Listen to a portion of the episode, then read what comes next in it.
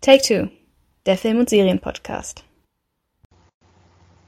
Hallo, liebe Film- und Serienfans und herzlich willkommen zurück zu Take Two, dem Film- und Serienpodcast. Wir sind wieder da. Herzlich willkommen zurück nach unserer kleinen Sommerpause. Ich bin Milena und an meiner Seite ist wie immer meine wunderbare Schwester Stefanie. Hallo, ich freue mich, dass wir wieder dabei sind. Ja, es ist schon tatsächlich wieder ein bisschen Zeit vergangen seit unserer letzten Folge. Wir hatten privat ganz schön viel zu tun und ähm, ich konnte auch de facto einfach eine Zeit lang nicht reden, weil ich eine Zahn-OP hatte. Aber wir haben fest vor, weiterhin an unserem Podcast zu arbeiten. Also keine Sorge, es gibt neuen Content von uns und wir haben auch schon einige Sachen, über die wir reden möchten, denn es kommen ja zurzeit sehr viele interessante Serien raus, über die wir auch zum Teil schon vorher gesprochen haben. Und ja, den Anfang machen wir mit einer Serie, auf die wir uns schon lange gefreut haben, nämlich House of the Dragon, dem ersten und bisher einzigen Game of Thrones Spin-off.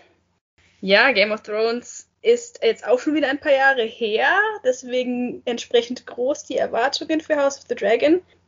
Vielleicht ein Satz von dir, Steffi. Hast du dich gefreut auf die Serie? Ich habe mich extrem gefreut. Ich bin eigentlich nicht so der große Targaryen-Fan, die ja quasi im Mittelpunkt dieser Serie stehen sollen, aber ich habe mich einfach extrem gefreut, dass es weitergeht mit der Welt von Game of Thrones, gerade auch, weil das Ende von Game of Thrones ja so kontrovers und bei vielen auch so unbeliebt war und ich wollte dieses doch großartige Franchise nicht so stehen lassen. Deswegen habe ich mich sehr gefreut darüber, dass es weitergeht. Und als ich die Trailer gesehen habe, war ich dann auch schon super hyped, weil es halt schon so in die GOT-Richtung ging mit den Intrigen am Hof und der Blutrünstigkeit und so weiter und so fort. Aber da reden wir jetzt gleich noch drüber. Genau.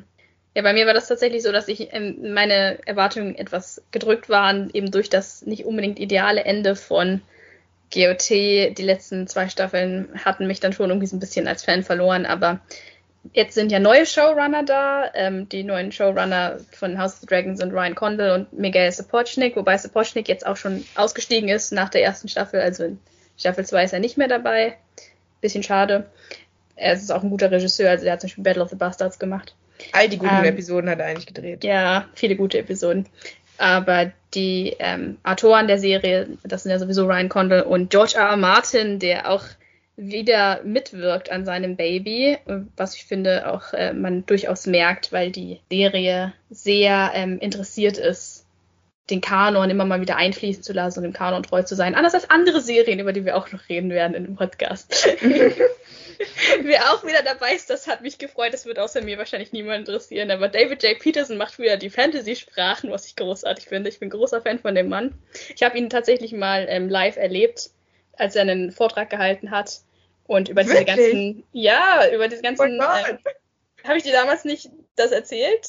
Der war tatsächlich mal an meiner Uni und hat da geredet um, über Shadow and Bone und über Thor und was er alles gemacht hat. hat. Er alles gemacht? Witcher, Dune, alles, alles, was, Was für ein eine. Sprache hat, ist dieser Mann beteiligt. Deswegen Shoutout to you, David. Ähm, war schön, dich getroffen zu haben. Großer Fan. Bewundere seine Arbeit sehr. Sprachen zu er erfinden ist nicht leicht. Deswegen schön, dass er wieder da ist und wir High Valyrian in dieser Serie zu hören bekommen. Ja.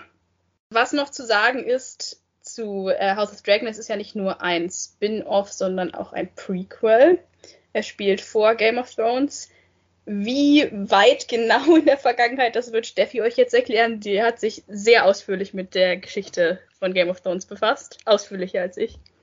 Genau, also wir werden auch schon relativ gut eingeführt. Und zwar steht das dann tatsächlich auch in der ersten Episode, dass diese Serie 172 Jahre vor der Geburt von Daenerys Targaryen spielt. Wir befinden uns etwa um die Jahrhundertwende. Es sind etwa 100 Jahre vergangen, nach, nachdem äh, Aegon the Conqueror die sieben Königslande erobert und zusammengeführt hat und zum, zum König wurde. Er war der erste König, danach kam Aenys, dann kam äh, hier Maegor, der, der, der schreckliche, Maegor the Cruel, dann kam Jaehaerys, der erste, unter dem war eine sehr lange ähm, Zeit des Friedens. Ich glaube, er hat 50 Jahre regiert. Er ist mehr oder weniger das Äquivalent zu Aldor den Rohirrim. Und ähm, Shoutout ja. to Aldor, the Old. Er hat tatsächlich auch acht Kinder gehabt. Die sind aber irgendwie alle leider umgekommen. Und dann brach mehr oder weniger so ein, kein Erbfolgekrieg aus, aber es gab eben die Frage, wer übernimmt jetzt, wenn Jaehaerys sterben sollte. Und dann gab es eben diesen Rat um 100 AE, also Aegons Eroberung oder 101, weiß ich gar nicht genau. Und dort wurde eben gewählt, dass Viserys ähm, der fünfte König sein soll nach Jaehaerys. Ähm, Viserys ist der älteste männliche Enkel von Jaehaerys. Der älteste Nachkommen von Jaehaerys in der Enkellinie wäre aber Rhaenys gewesen, also ähm, Viserys älteste Cousine. Genau, aber die, sie wurde mehr oder weniger übergangen und man hat sich eben entschieden für den ältesten männlichen Nachkommen von Jaehaerys und das ist dann eben Viserys der Erste und der regiert jetzt. Ähm, spielen, es spielt, glaube ich, in 103 oder so, also wir sind in den ersten Jahren von Viserys äh, Regierungszeit und genau, dort äh, geht die Serie los und auch Viserys hat ein Nachfolgeproblem und darüber sprechen wir dann gleich. Genau, darum geht es in der Serie. Das läuft nämlich hinaus, so viel kann man glaube ich schon sagen, auf den Tanz der Drachen. Ein ähm, Bürgerkrieg in der Geschichte von Westeros, wo zwei Thronanwärter gegeneinander kämpfen und der auch auf einem realen Bürgerkrieg im England des 12. Jahrhunderts basiert. Das heißt, wenn ihr euch unbedingt spoilern möchtet, wie es ausgehen wird, könnt ihr auch euch einfach mit der Geschichte der Anarchie befassen, denn George R. Martin klaut ja bekanntlich ganz gerne aus dem Geschichtsbuch. Aber du hast es schon ganz richtig gesagt. Der Fokus liegt jetzt bei dieser Serie vor allem auf den Targaryens, die ja im in Game of Thrones schon mehr oder weniger vom Aussterben bedroht sind. Und von den Häusern, mit denen wir so vertraut sind, wie den Lannisters oder den Starks, hat man bisher wenig bis gar nicht gesehen. Und generell sieht man auch, also finde ich, weniger Häuser als ähm, Game of Thrones, wobei wir, das müssen wir noch dazu sagen, jetzt erst ähm, über die vierte Folge, bis zur vierten Folge reden. Mehr ist noch nicht rausgekommen, die Folgen kommen immer montags raus. Bis jetzt sind vier erschienen und über die vier wollen wir auch reden. Aber ja, in denen hat man bisher hauptsächlich nur das Targaryen-Familiendrama gesehen. Hat das für dich funktioniert? Oder vermisst du da so ein bisschen das größere politische Bild und die ganzen Fantasy-Elemente? Und bis jetzt ist ja eigentlich nur eine Familiengeschichte. Also ich würde das größere politische Bild vermissen, wenn es nicht die Hightowers und die Valerians gäbe. Weil es ist, es stimmt, es ist eine Targaryen-zentrierte Serie und es geht hauptsächlich um Viserys, seinen Bruder Damon und Viserys Tochter Rhaenyra. Aber wir haben eben noch ein paar andere interessante Mitspieler dabei. Vor allen Dingen, was ich interessant finde, es sind Häuser, die in der Mutterserie Game of Thrones keine Rolle spielen. Die Hightowers in Deutsch die Hohenturms und die Valerians kennt der normale Game of Thrones Zuschauer nicht, weil sie dort eben nicht wichtig sind. Aber ähm, die Hohenturms sind eben, äh, die Hightowers sind ähm, Vasallen der Tyrells. Ich finde, sie sind auch relativ ähnlich. Deswegen schon mal großer Fan von den Hightowers, wie ihr aus dem letzten Game of Thrones ähm, Podcast wisst, liebe ich die Tyrells. Und die Valerians sind, glaube ich, direkte Vasallen von den Targaryens. Könnte, könnte aber auch anders sein. Äh, die Valerians sind auch aus Valyria, aus der Heimat genau. von den Targaryens rüber gesegelt und sehen sich auch so ein bisschen als ebenbürtig an mit den Targaryens. Genau, sie sind halt keine Drachenreiter, sie sind Seefahrer. Das ist schon mal naja, sie haben auch Drachen. Ja, ja, aber damals, als sie genau. rübergekommen genau. sind, waren sie keine Drachenreiter. Genau. Sie sind jetzt halt erst Drachenreiter, weil die Valerians und Targaryens oft miteinander heiraten und, die, und viele Valerians jetzt eben auch äh, Targaryen-Blut haben. Richtig. Dementsprechend, genau. Gibt es mittlerweile auch bei den Valerians Drachenreitern. Aber deswegen haben halt damals die Targaryens angefangen zu regieren, weil, obwohl die Valerians zuerst in Westeros angekommen sind, Targaryens eben die Drachen hatten. Und das ja. war dann halt ein Vorteil, äh, wenn man sich das Field of Fire und so anguckt. Ja, also insofern, ich bin sehr zufrieden damit. Wenn es jetzt nur die Targaryens gewesen wäre, wäre es mir, glaube ich, sehr langweilig äh, vorgekommen, weil ich finde die Targaryens nicht so spannend. Sie sind mir alle ein bisschen zu, zu edgy und zu over the top und einfach zu äh, speziell. Deswegen ähm, mit ihrem High Valyrian und ihren blonden Haaren und sie sind halt das Fantasy-Element von Game of Thrones. Und deswegen erfreue ich mich mehr an den Nebenhäusern, den Hightowers und den Valerians, aber ja, ich bin bis jetzt sehr zufrieden und ich glaube auch, dass wir noch ein bisschen was mit anderen Häusern sehen werden. Das denke ich auch. Und du hast es auch, auch sehr schön gesagt mit den Targaryens, dass die Targaryens das Hauptfantasy-Element sind von Westeros. Es gibt ja keine anderen äh, Fantasy-Völker wie Elben oder Zwerge. Deswegen müssen dann die Targaryens das so ein bisschen ähm, mit ihren merkwürdigen Bräuchen und ihrem andersartigen Aussehen. In den Büchern ist es ja noch viel krasser, da haben die ja dann auch noch violette Augen und irgendwie platinblonde Haare und so. Hier ist es ja noch so ein bisschen runtergespielt und die haben auch prophetische Träume und sind feuerresistent und die sind jedenfalls einfach eine andere Art Mensch und Dadurch haben wir dann auch wieder ein bisschen Fantasy-Elemente. Man kann aber durchaus sagen, dass bei House of the Dragon wirklich momentan der Fokus nicht auf der Fantasy liegt.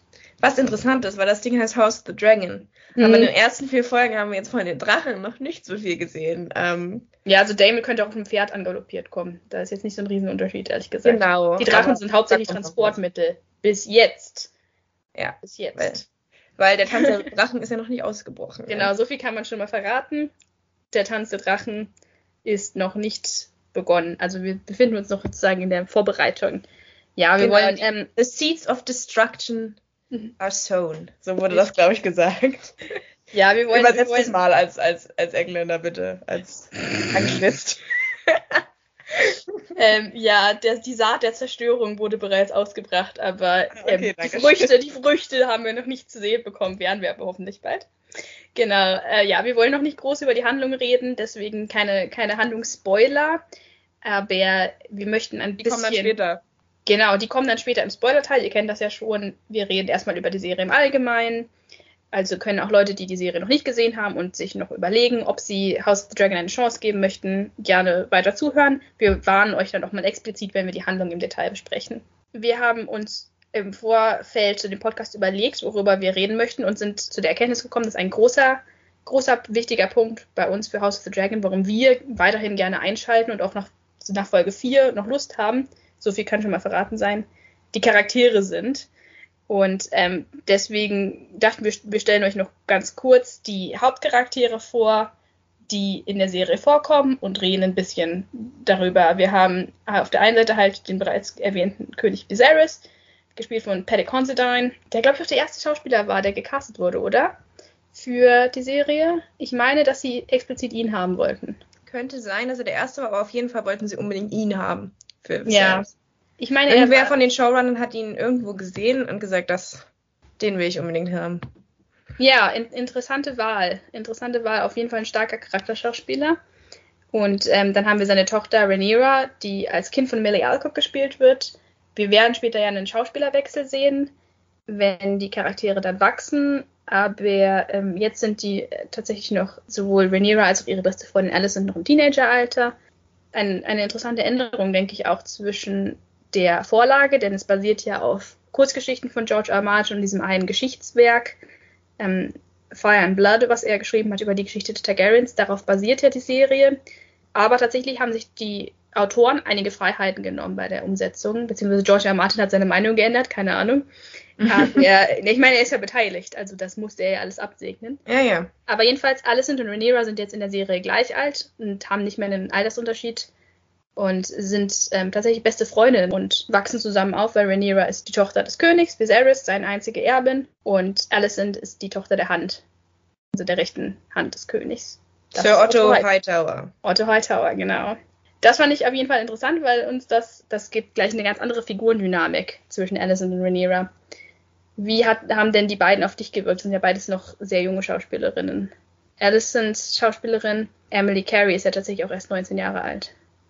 Ich finde, die haben extrem gut miteinander harmoniert. Also ich habe mir auch ähm, die Behind-the-Scenes-Episoden immer zu den jeweiligen Folgen angeschaut. Die gehen immer so zehn Minuten, da kann man, kriegt man halt einen ähm, Blick hinter den Kulissen und ähm, kann ich an der Stelle nur allen empfehlen. Und ja, da haben die beiden auch zum Beispiel gerade in der ersten Folge darüber gesprochen, wie sie so äh, ihre, ihre Figur interpretiert haben und ähm, ja, Emily Carey hat zum Beispiel gesagt, dass es ge gewollt war, dass so ein bisschen auch äh, romantische Funken zwischen den beiden äh, zu sehen sind. Also sie, sie, sie treten ja mehr oder weniger als Seelenverwandten auf, unabhängig jetzt davon, ob man das platonisch oder romantisch interpretieren möchte. Aber Emily Carey hat gesagt, dass sie das nicht ausschließen würde. Ähm, das finde ich schon mal sehr interessant, dass sie das halt auf so eine Ebene gepackt haben, weil du das, äh, wie gesagt, in der Vorlage nicht hast. Sie haben generell ganz schön viel bei den meinem Alter rumgedreht. Äh, Viserys ist auch deutlich älter in der Serie, als er das in den Büchern eigentlich sein müsste. Ja, finde ich total toll. Vor allen Dingen, weil halt sie beide halt ihren Vater am Hof haben. Rhaenyra in der Form von äh, König Viserys und Alicent eben in der Form von ihrem Vater, Otto Hightower, der als Hand eben auch so ein bisschen politisch intrigiert und Alicent da eben auch mit reinzieht und dann, ja, werden die einzigen, werden die besten Freundinnen dann irgendwie entzweit und sie entfernen sich voneinander durch die jeweiligen Rollen, die sie dann einnehmen müssen. Und das ist relativ schnell, wie sich das dann auch alles entwickelt. Und ähm, extrem stark einfach im Pilot, die beiden, finde ich. Generell äh, sieht man, je weiter die Serie fortschreitet, immer mehr von Allison. Ich bin ein sehr großer Fan von Emily Carries Darstellung. Ich finde, ähm, Allison ist ein sehr ruhiger, disziplinierter Charakter, aber man merkt immer an der Art und Weise, wie ihre Körperhaltung ist oder ihre Mimik, ähm, was in ihr wirklich vorgeht. Ja, also bis jetzt bin ich super, äh, super zufrieden mit den beiden. Ich finde, Melly, Alcock macht das auch extrem gut, ähm, diesen Freigeist von Rhaenyra darzustellen. Ich bin nicht so ganz zufrieden mit der Action Girl Darstellung. Da wirst du, glaube ich, auch noch was dazu sagen, ähm, dass Rhaenyra jetzt eben so ein bisschen die Daenerys Richtung gedrängt wird. Sie sehen sich auch relativ ähnlich, nämlich äh, halt die Frau, die ähm, eben das Heft in die Hand nimmt und äh, ihr eigenes Leben bestimmen will und so und dann ja, und so ein bisschen gegen die gesellschaftliche Rolle aufbegehrt, während Addison das halt so mehr oder weniger über sich ergehen lässt. Da sind wir wieder bei der Sache, ist, ist Rhaenyra deswegen jetzt interessanter als Addison? Ich sage nein, aber das sehen andere Leute vielleicht anders. Genau, also um diesen Rant jetzt zu wählen. ich bin sehr glücklich mit, mit der Darstellung. Ich finde es auch viel interessanter, dass sie beide gleich alt sind, als wenn wir jetzt diesen Altersunterschied von 10 bis 12 Jahren haben, den ja Addison sonst eigentlich zu Rhaenyra hat. Und ich finde auch das Ende von der ersten Folge ergibt deutlich mehr Sinn, ähm, wenn Rhaenyra schon so 13, 14 ist, als wenn sie erst 7 ist. Das hat ja, irgendwie mehr Impact aus meiner Sicht. Auf jeden Fall. Ich kann auch nur, nur dir zustimmen und sagen, dass ich prinzipiell gar kein Problem habe mit den Änderungen, wenn die Änderungen halt zum Besseren sind. Und in dem Fall würde ich Audio ganz, ganz klar zustimmen, dass ich die Dynamik der Figuren, die sie in der Serie haben, deutlich interessanter finde als das, was von George R. Martin angelegt wurde, was auch ein bisschen stereotypisch ist, ehrlich gesagt. Dieser Zickenkrieg, Frau gegen Frau, ist halt auch jetzt nichts wirklich Neues. Und ich finde die Idee, die beiden zu Freundinnen zu machen, interessanter und die Implikationen, die sich dann daraus ergeben, durch was du ja schon gesagt hast, die Rollen, die sie dann später einnehmen müssen und die Art, wie sich ihr Verhältnis dann verändert, ist einfach komplexer geworden. Und ja, kann ja auch nur zustimmen, dass Emily Carey für mich eine der großartigsten Performances in der Serie bisher abgeliefert hat, obwohl sie noch so jung ist. Sie ist ja eine ehemalige Kinderschauspielerin, also das ist nicht ihre erste Rolle oder so, aber trotzdem finde ich das großartig, ähm, wie sie, wie sie arbeitet mit ihrer Mimik und ihrer Gestik und auch, ähm, dass man zum Beispiel immer sieht, ähm, dass sie an den Fingernägeln kaut und ihre Finger dann immer blutig sind. Und das so zeigt, unter welchem Stress sie steht. Das fand ich ein interessantes Detail zum Beispiel, was sie halt auch wirklich menschlich macht und man kann sich gut reinfühlen in diese, diese Figur. Ja, doch, auch Viserys ist ein bisschen anders. Im, Im Buch ist er auch eher so als freundliche, etwas naive, leicht auszunutzende Figur angelegt. Und hier sehen wir ihn durchaus auch so mit ein paar Targaryen-Eigenschaften sehr, sehr stur und eigensinnig teilweise, auch wenn er ihm der Frieden am Herzen liegt. Und man sieht auch ein paar dunklere Züge in seiner Persönlichkeit, über die werden wir dann noch reden, wenn wir zum Spoiler-Teil kommen. Aber auch hier ist ähm, ja deutlich mehr Komplexität, würde ich sagen, da. Ja, er ist ein sehr ehrenwerter Mann, der aber zu grausamen Taten fähig ist oder auch zu sehr überhasteten Entscheidungen, wie wir am Ende von Folge 4 sehen. Aber das macht ihn um, umso interessanter, finde ich persönlich. Ähm, und ich muss mal hier ein ganz großes äh, Kompliment an Paddy Considine aussprechen, weil ich finde, er ist mein Ned Stark für diese Staffel. Er trägt aus meiner Sicht die Serie äh, wie kein anderer. Es ist um ihn zentriert. Ich weiß, es geht eigentlich um Rhaenyra, aber ich finde, er ist ein kleiner ich weiß nicht, so ein Zehndieb. Also auf jeden Fall, immer wenn er dabei ist, hat, strahlt er einfach eine Präsenz aus. Ja, ich bin totaler Fan von seiner Darstellung und ich finde auch Viserys als Herrscher extrem interessant. Wir hatten noch nie so einen Herrscher wie Viserys. Wir hatten die grausamen Leute wie, wie Joffrey, wir hatten die komplett, oder Cersei, wir hatten die komplett unfähigen wie Tommen. Aber so ein König wie Viserys, der eigentlich einfach nur ein guter Mann ist und den du dir total gut so beim Bauernhof äh, vorstellen könntest oder mit so zwei Kindern und fünf Hühnern, den er so hütet oder so, weiß ich nicht, der mit seinen Kids ins Schwimmbad geht oder so. Also er ist eigentlich da kannst du dir König Robert Baratheon jetzt nicht so unbedingt Genau, vorstellen. der ist auch eher so die unfähige Kategorie. Also er bringt eigentlich ein gutes Herz mit, ist aber nicht willensstark genug. Ich habe manchmal so das Gefühl, er ist das, was Jon Snow ist als König des Nordens.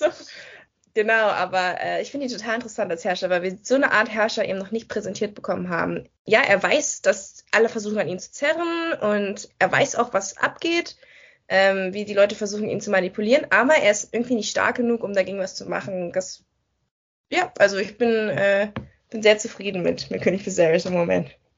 Ja, generell kann man sagen, dass alle Charaktere auch eigene Motivationen haben und man ihre Persönlichkeit gut herauslesen kann aus der Handlung und dass man bei allen verstehen kann, warum sie so handeln, wie sie handeln.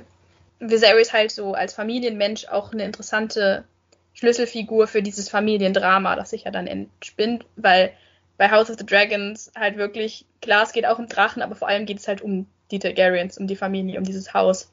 Und da ist Viserys eine sehr interessante zentrale Figur. Aber wir haben ja nicht nur, nur Viserys, wir haben noch zwei andere Schlüsselfiguren, die genannt werden müssen. Einmal haben wir Rhys Evans als ähm, Otto Hightower. Ich weiß, dass du, ähm, da hast du ja schon gesagt, großer Hightower-Fan bist und Rhys Evans. Ich finde ich finde es halt krass, ne, wenn, wenn du ihn halt kennst als so Charaktere wie ähm, der Mitbewohner in Vier Hochzeiten und Todesfall. Äh, das, er wird für, immer für mich dieser Charakter sein, aber ich habe ich hab ihn halt auch noch in so vielen anderen Sachen gesehen. Ich meine, er ist Xenophilius Lovegood, er ist Rasputin in dem neuen Kingsman-Film. Er spielt halt immer die richtig, richtig abgedrehten Charaktere. Und dann siehst du ihn als so ernsten, würdevollen Mann. In so einem Politdrama, ja. Also wenn ich nicht wüsste, dass er das ist, ich hätte ihn, glaube ich, nicht erkannt. Nee, er hat ja auch seine Stimme verändert. Ja, seine Stimme klingt ganz anders, finde ich, als sonst er flüstert immer so, das macht mich manchmal richtig aggressiv.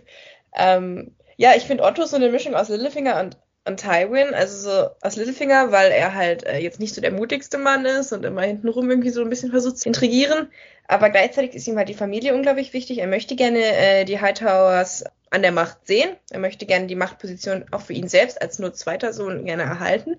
Und dann sehe ich halt da wieder so ein bisschen Tywin-Züge ja, er hat so eine gewisse Würde an sich, die Tywin Lannister auch hatte, ähm, und so eine gewisse Seriosität. Und er verkauft dir halt immer, dass er das nur für, für Viserys tut oder äh, weil es gerade das Beste ist und weil er halt weiß, was das Beste ist, aber du weißt ganz genau, eigentlich hat er auch seine eigenen Motive, Motive im Sinn. Ähm, und was ich halt auch interessant finde, ist die Komponente, dass er eben auch wieder den Druck von seinem älteren Bruder mitbekommt als Lord Hightower. Also auch Otto steht unter enormem Druck. Er ist halt ein typischer Politiker. Und mir ist gerade noch aufgefallen, ähm, Reese Evans war der Mitbewohner Notting Hill, nicht in 14 Todesfall. Ich verwechsel die immer bei den beiden. Ich wollte mich gerade verbessern, aber dachte ich mir, hm. Sie sind beide mit Hugh Grant. Ich verwechsel immer die beiden Titel, aber er ist der, er ist der in, in uh, Notting Hill, der Mitbewohner. Ja, ähm, ja aber ansonsten, sonst stimme ich dir extrem zu, ähm, was Otto angeht. Ich denke, wir werden auch im Spoiler-Teil nochmal über ihn, über ihn reden, weil er ist wirklich eine wichtige Figur in, ähm, in der Serie. Aber bevor wir jetzt ähm, zu viel über die Figuren reden, noch ein Wort zu der vielleicht kontroversesten Casting-Entscheidung, nämlich Matt Smith als Damon. Wir waren beide nicht so extrem happy, glaube ich, als er gecastet wurden, weil wir halt immer, keine Ahnung, Damon ist halt ein sehr herausstechender Charakter in der Geschichte. Ja, wir haben jetzt nicht unbedingt so einen Charakterschauspieler wie Matt, Matt Smith erwartet, sondern irgendjemand, der halt, sagen wir mal, eine gewisse körperliche Präsenz mitbringt wir hatten dann immer so ein bisschen eher in Richtung Ian Summerhold oder so jemand gedacht, der so ein bisschen dieses dunkle, sinistre mit so einem gewissen Charme ja. verbindet. Aber na, irgendwer muss ja auch noch Damon Blackfire in der Serie über die Blackfire-Revolution spielen, die niemals kommen wird, aber auf die, ich auf die ich hoffe. Aber ja, jetzt ist es tatsächlich dann Matt Smith geworden. Wir waren beide sehr skeptisch. Würdest du sagen, das war zu Recht oder konnte Matt Smith dich überzeugen? Ich kannte Matt Smith nur aus Doctor Who und The Crown. Und als ich das Casting hatte, habe ich gedacht, nee, das passt ja überhaupt nicht. Der er, Typ mit der eher, Fliege. Genau, er ist eher so ein Otto Hightower vielleicht. Oder dieser nette hier Strong. Aber doch nicht, ähm, doch nicht Damon. Ich glaube, wir haben einfach die falschen Sachen mit ihm gesehen. Weil so dieser Vampirfilm, da soll er ja schon extrem ähm, geliefert haben. Mor hieß der Morbius? Morbius? Um Gottes Willen. Auf jeden... Wir sind ein seriöser Podcast. naja, jedenfalls, ähm, ja, vielleicht haben wir einfach die falschen Sachen mit ihm gesehen. Auf jeden Fall, finde ich, macht das nicht schlecht. Also diesen Bad Boy-Charme sehe ich jetzt nicht. Aber ich glaube, so wird die äh, Figur in der Serie auch nicht interpretiert sie wird, glaube ich, auch eher als intriganter, schlitzohriger Mitspieler ähm, gesehen und in der Hinsicht macht er das eigentlich ganz gut. Also da ist schon seine charakterliche äh, Stärke, die er mitbringt als Charakterschauspieler, äh, diese Tiefe, wie er sich in Figuren reinarbeiten kann und so. Ähm, dafür ist es schon ganz gut, denke ich. Ich habe noch zwei Charaktere, die ich gerne ansprechen würde, ganz kurz, ohne da jetzt eine gemeinsame Einschätzung zu geben, aber ich habe ja schon im, in der Einleitung mehr oder weniger gesagt, dass Viserys eigentlich naja, gehen wir nach heutigem Standard nicht die richtige Wahl war als Nachfolger von Jay Harris, weil er noch eine ältere Cousine hatte, ähm, die auch vom ältesten Sohn von Jaehaerys abstammt. Also sie hatte eigentlich den besseren Anspruch äh, und sie ist es dann eben nicht geworden. Und sie hat dann Corlys Valerian geheiratet oder war zu dem Zeitpunkt schon mit ihm verheiratet und die spielen eben auch noch eine Rolle mit. Corlys Valerian ist The Master of Ships, hat quasi die ganze Seemacht hinter sich, ist dementsprechend auch sehr mächtig und die beiden spielen dann auch noch so ein bisschen mit in, äh, in dem ganzen Spiel.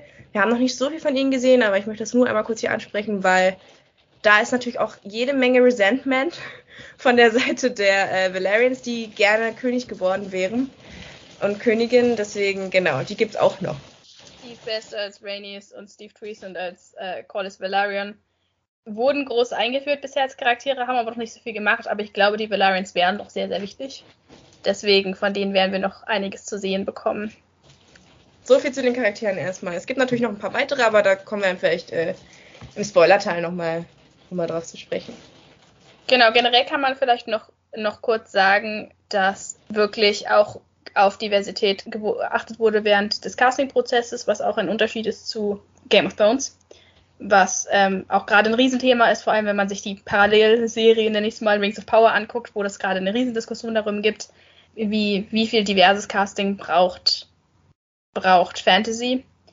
Und hier wurden dann halt tatsächlich auch einige dunkelhäutige Schauspieler gecastet, unter anderem halt ähm, die Valerians ich will da jetzt gar nicht irgendwie groß, groß drüber reden. Ich fand es gut. Mich stört es kein bisschen. Aber ich wollte nur noch mal kurz erwähnen, dass die ähm, Showrunner da wirklich auch drauf geachtet haben und sich Mühe gegeben haben, nicht nur weiße Schauspieler zu casten. Ja, das stört mich auch gar nicht. Äh, super, dass die ganzen Valerians POC-Schauspieler haben. Einzige, was mich, was mich eher stört, da können wir nachher nochmal mit ein paar Rücken drauf eingehen, dass Rhaenys Targaryen-Haare hat. Das stresst mich extrem. Weil ich glaube ja, dass äh, Rhaenys damals nur nicht Königin geworden ist, weil sie das schwarze Baratheon-Haar hatte. Weil ihr Vater hm. ihre, oder ihre Mutter, einer von beiden, ist, ist, ist Baratheon. Und wie wir ja wissen aus Game of Thrones, setzen sich die Haare von den Baratheons durch. Das ist ja. Regel. Und das, das hat mich auch richtig genervt, weil das ein großer Plotpoint in Staffel genau. 1 war, dass sich die Baratheon-Haare eigentlich durchsetzen müssen. Und die würden sich natürlich nicht nur gegen das goldene Haar von Lannister durchsetzen, sondern verm vermute ich jetzt mal, weil ist ja in der Vorlage so, die würden sich auch durchsetzen gegen, ähm, gegen die Targaryen Platinhaare. Deswegen, das hat mich extrem gestört, aber ansonsten bin ich vollkommen zufrieden. Das ist ja nur eine äh, nur eine Wahl der Perücke. So, die Perücken sind generell nicht so doll, aber da können wir jetzt gleich darüber reden. Ne? Ich wollte dich nur ganz kurz nochmal fragen, weil ich hatte das jetzt angeteased mit ähm, Rhaenyra als Action Girl. Da wollte ich nochmal kurz so. eine Einschätzung zu haben. Nicht, dass wir da jetzt drüber gehen und die Leute die ganze Zeit sich wundern, warum wir das nicht angesprochen haben.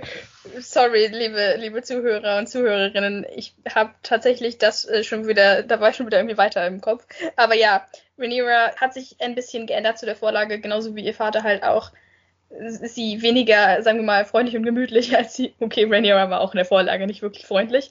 Aber hier ist, hat man halt versucht, sie von einem, sagen wir mal, eher stereotypisch femininen Charakter in einen etwas androgyneren Charakter von ihrem ganzen Look und ihrem Wesen her zu transformieren. Und sie ist jetzt halt mehr so der Tomboy, der gerne reitet und auf die Jagd geht und kämpfen kann. Und das spiegelt sich auch in ihrem Kostüm sehr wieder, wohingegen Rhaenyra im in den Büchern halt als sehr feminin und sehr modebewusst und so beschrieben wurde. Und ja, das fand ich ein bisschen schade. Ich habe absolut nichts gegen Action Girls. Ich hatte ja schon im, im GOG-Podcast gesagt, dass Brienne von Tarf einer meiner absoluten Lieblingscharaktere ist. Aber ich habe mich halt so ein bisschen gefragt, warum dieser Wandel kam und ob sie gedacht haben, dass Rhaenyra weniger, weniger ähm, ja, starker Charakter wäre, einfach nur, wenn sie sich ein bisschen femininer gibt.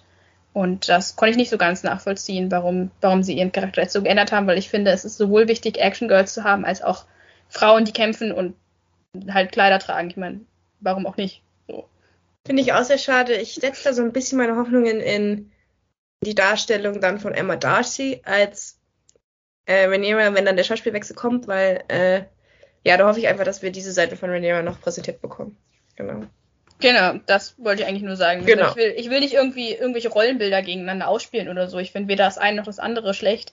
Aber es ist mir halt aufgefallen, ähm, dass es sehr viel mehr, in Anführungsstrichen, starke weibliche Charaktere gibt, die sich, sagen wir mal, traditionell maskulin geben, wo ja Stärke, also Charakterstärke ja nichts mit dem Aussehen zu tun hat.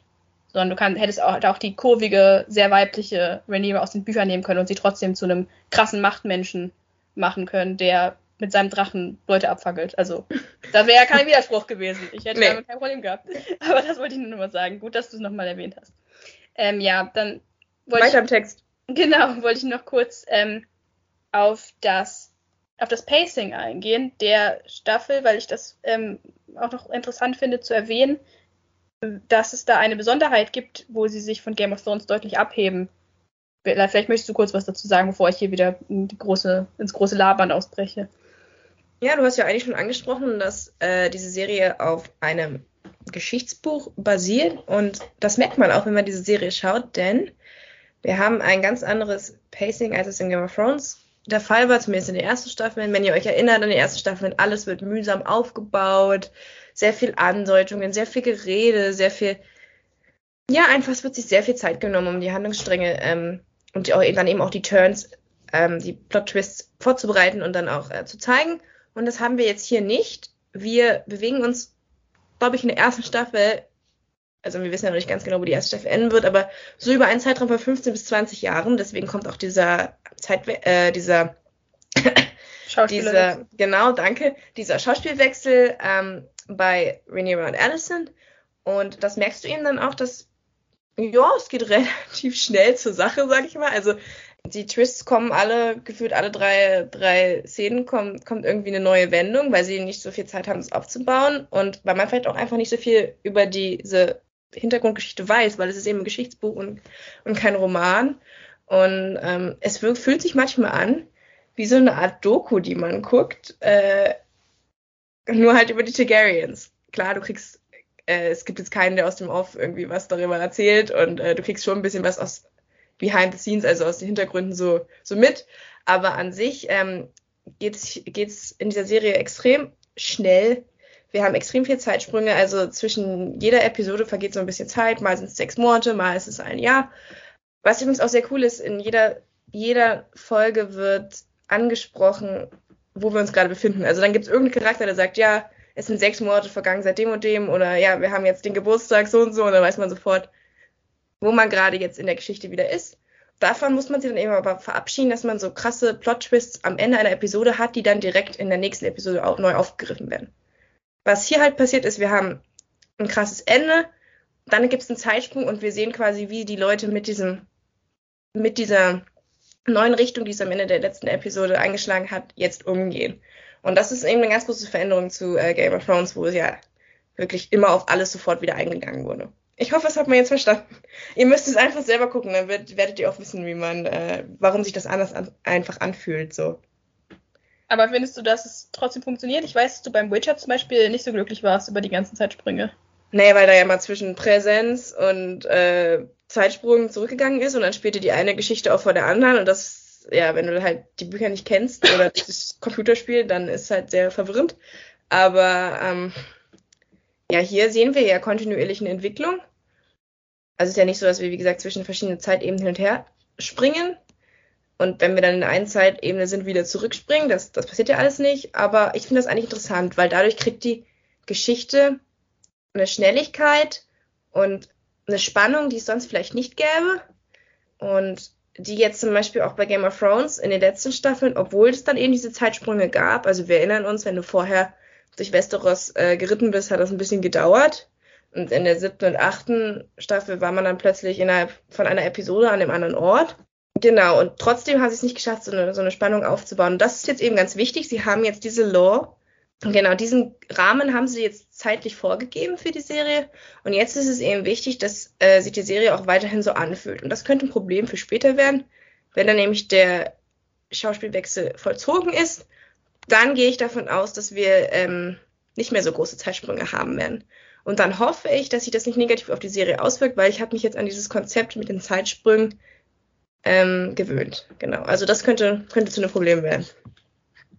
Guter Punkt, wobei ich glaube, dass es tatsächlich hilfreich ist, dass sie diese Sprünge machen und dass sie die auch später noch machen werden, weil das große Problem von George R. Martin ist, dass er das halt in den Büchern nicht angelegt hat und seine Bemühungen, eine realistische historisch basierte Fantasy-Serie zu schreiben, haben halt dafür gesorgt, dass er nach fünf Büchern sich praktisch nicht von der Stelle bewegt hat und deswegen auch niemals fertig werden wird. Ja, aber es ist halt wie in der Doku, es werden nur die wichtigen Sachen gezeigt. So, die, wir kriegen so mhm. Schnipsel von dem, was geschichtlich passiert ist und das finde ich eigentlich ganz gut.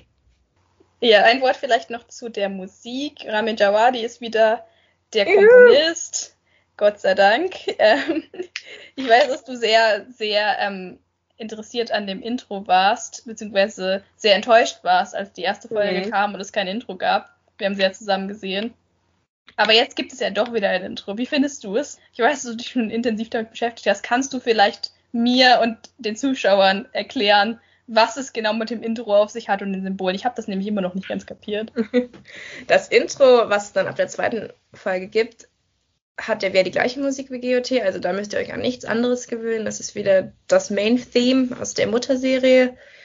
Nur die Sequenz hat sich geändert. Und zwar sehen wir jetzt eben nicht mehr die Städte, in denen unsere Charaktere in dieser Folge hinreisen, ähm, wie sie sich so aufbauen, sondern wir sehen jetzt eben eine Blutlinie, weil es ist ja nun mal das Haus Targaryen und das Motto ist äh, Fire and Blood. Und dementsprechend geht es um eine Blutlinie, die durch das alte Valyrion fährt äh, Valyria, das ist das, wo die Targaryens herkommen, weswegen sie auch High Valyrian sprechen. Und wir sehen jetzt also mehr oder weniger, wie sich ein Stammbaum entfaltet. Es geht los mit Aegon, the Conqueror und seinen zwei Frauen. Und dann fährt, fährt das Blut halt, äh, tropft so weiter so. Über, die, über die Steine. Und was auch ganz interessant ist, jedes Mal, ähm, wenn die, der Charakter schon tot ist, äh, ähm, ja, strömt so Blut über das Siegel. Und ganz am Ende kommen wir dann bei Charakteren wie Viserys oder Rhaenyra an, die ja leben in unserer Geschichte und da äh, tropft das Blut dann nicht rüber, sondern fährt nur vorbei. Genau, und am Ende ähm, landen wir eben erst bei der Krone von Viserys und dann ähm, landen wir ganz am Ende bei Rhaenyra. Äh, sie hat so eine Kette in der ersten Folge von Damon geschenkt bekommen und das ist ihr Symbol. Okay, das habe ich kapiert. So weit war ja. ich noch. Aber irgendwann den genau. habe ich nicht gesehen. Ja, wir kommen auch zum Beispiel bei Jay Harris vorbei mit seiner Frau und dann äh, teilt sich das Blut so in acht äh, Linien weil das die acht Kinder sind, die dann alle irgendwie draufgehen, weswegen dann Viserys rankommt. Und dann sehen wir noch ganz hinten irgendwo so die, die Linien der Valerians. Das ist aber nur so leicht verschwommen im Video, äh, im Intro. Das kann man nicht so genau erkennen, weil es sich eben immer auf die äh, Main-Linie fokussiert. Genau. das ist das Intro. Und das wird sich natürlich auch verändern, weil äh, es kommen vielleicht neue Charaktere dazu. Äh, es sterben vielleicht auch einige und dann wird sich das Intro auch wieder verändern. Und ich habe irgendwo die Theorie gelesen, dass wenn der Krieg dann ausbricht, die Blutspur eine Feuerspur wird. Ich bin mal gespannt, hm. ob das dann so sein würde. Aber auf jeden Fall ein gutes Intro. Sehr schönes Intro, auch weil man wieder das Gefühl hat, sie machen sich Gedanken. Was macht hier Sinn? Was ist interessant? Äh, was passt auch zum Theme dieser Serie? Einzige vielleicht Kritikpunkt, dass, dass die Intro-Musik eben nicht mal leicht abgewandelt wurde. Man hätte ja auch eine andere Form des Main Themes machen können, also äh, irgendwie das remastern oder ja, eine andere Art und Weise halt neu einspielen und arrangieren, haben sie nicht gemacht. Aber vielleicht soll das eben jetzt auch dieses verbindende Element sein der neuen GOT-Serien, dass sie alle das gleiche Intro, die Intro, die gleiche Intro-Musik haben. Kann, könnte schon sein. Verbindendes Element ist ein gutes Stichwort, weil darauf äh, wollte ich auch noch zurückkommen, sobald wir uns dann im Spoiler-Teil befinden. Ähm, die Serie bemüht sich nämlich durchaus, den Bogen zu schlagen. Ja, das habe ich mir auch noch aufgeschrieben. Aber ja, kurz bevor wir jetzt zu den Spoilern kommen, wollte ich mir noch kurz über den über das Aussehen der Serie sprechen. Ich glaube, mhm. das große Thema, auf das alle gewartet haben, ist das Design der Drachen, die jetzt natürlich eine große Rolle spielen. Wir sehen ähm, mehrere Drachen, praktisch jeder Hauptcharakter aus Valerian, aus den Häusern Valerian und Targaryen hat einen Drachen wie hat es auf dich gewirkt? War Drache für dich so das Hauptargument für die Serie oder dachtest du netter Bonus? Ich habe gedacht netter Bonus, weil ich war immer mehr an diesem äh, politischen Intrigen am Hof interessiert, die GOT ja so spannend gemacht haben. Ähm, die Drachen, ja, ich, das kommt halt dazu, dass ich eigentlich kein Targaryen-Fan bin, ne? Dementsprechend habe ich auch die Drachen nie so gejuckt.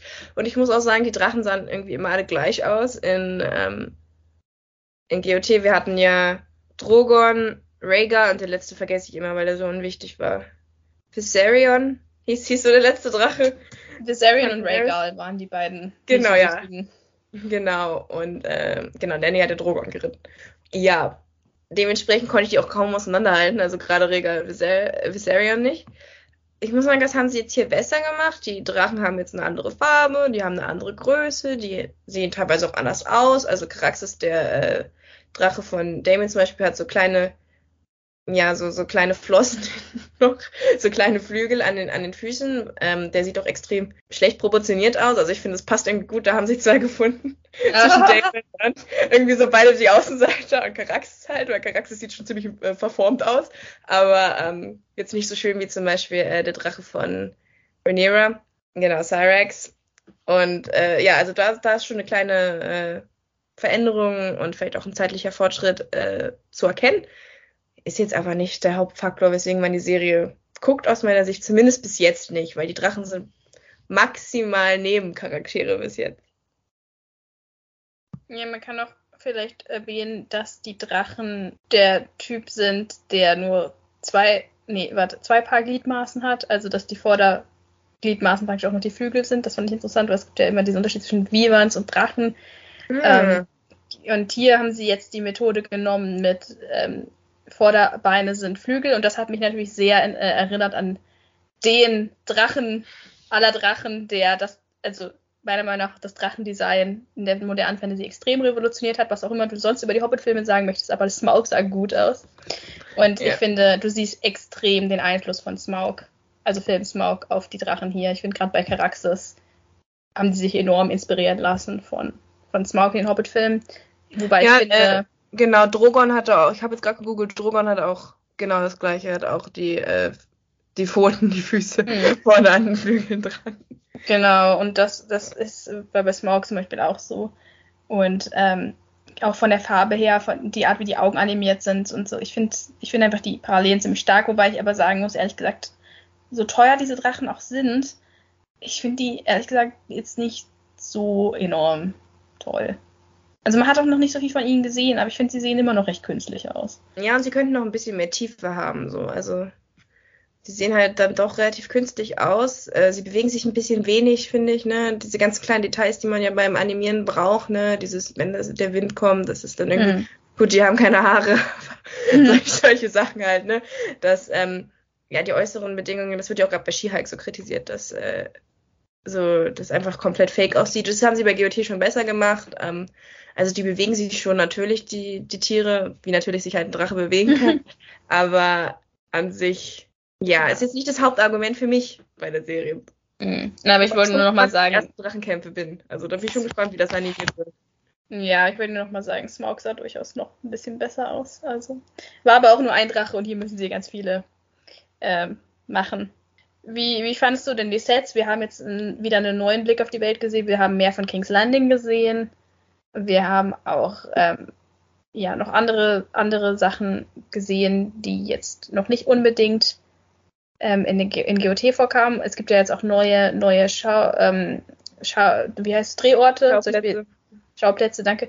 Ähm, St. Michael's Mount haben sie zum Beispiel gedreht und ähm, da sind jetzt neue, neue Drehorte in England dazugekommen. Ja, aber es ist sehr King's Landing basiert eigentlich. Also ich weiß gar nicht, ob, ob du da jetzt so viel zu sagen kannst, weil jetzt, wo ich so drüber nachdenke, gibt es eigentlich noch gar nicht so viel von der Welt zu sehen. Ich weiß nur, als wir zusammen die erste Folge gesehen haben und diese große Treppe kam, war ich so richtig hyped und die ganze Zeit so, oh mein Gott, eine Treppe. Und du warst so richtig unaufgeregt und meintest ja, irgendwie müssen sie ja hochkommen in den oberen Stock.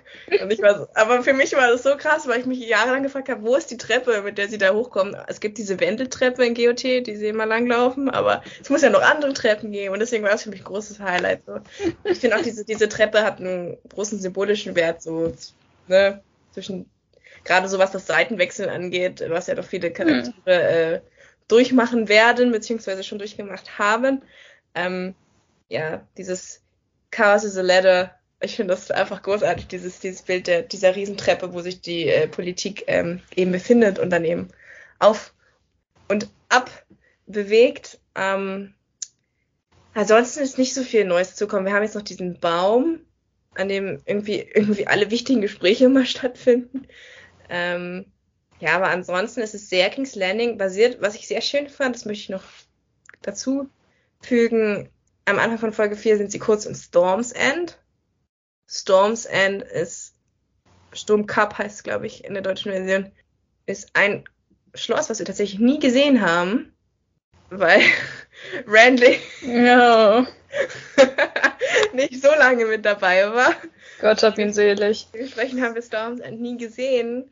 Und das hat mich sehr gefreut, auch wenn es nur so die Halle von, von Storm's End war. Das war vermutlich auch irgendeine Halle, die sie eh schon viermal verbraten haben für irgendwelche anderen hm. aber es ist mir egal. Da habe ich mich sehr drüber gefreut, genau.